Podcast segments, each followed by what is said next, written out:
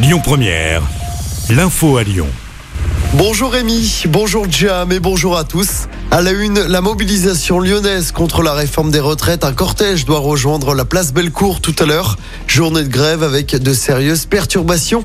À Lyon, des écoles sont fermées. Grève également dans les raffineries. Dans les transports, des difficultés sur le réseau TCL. Il s'arrêtera à 20h30 ce soir. Des lignes de bus sont à l'arrêt, fréquence allégée pour les métros et les trams. Sur les rails, c'est également très compliqué. Comptez seulement un TER sur 10 et un TGV sur 3 sur l'axe sud-est. On vous a mis le détail de toutes les perturbations sur notre application.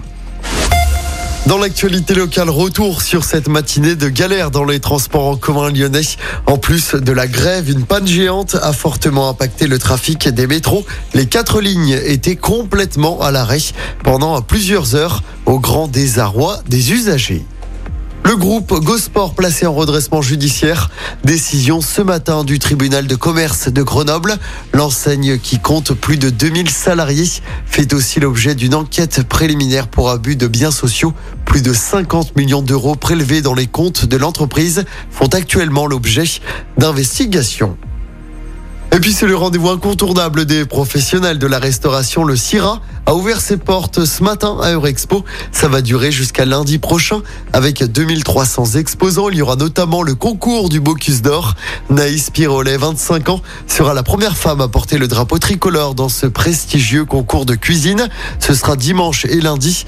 La France est tenante du titre. Pendant le CIRA, il y aura également la Coupe du Monde de pâtisserie, la Coupe du Monde du burger ou encore la Coupe de France de boulangerie.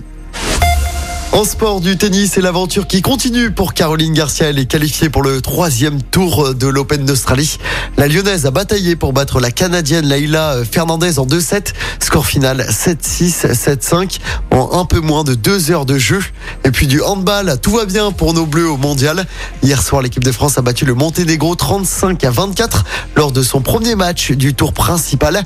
L'équipe de France se rapproche ainsi des quarts de finale. Écoutez votre radio Lyon Première en direct sur l'application Lyon Première, lyonpremière.fr et bien sûr à Lyon sur 90.2 FM et en DAB+. Lyon Première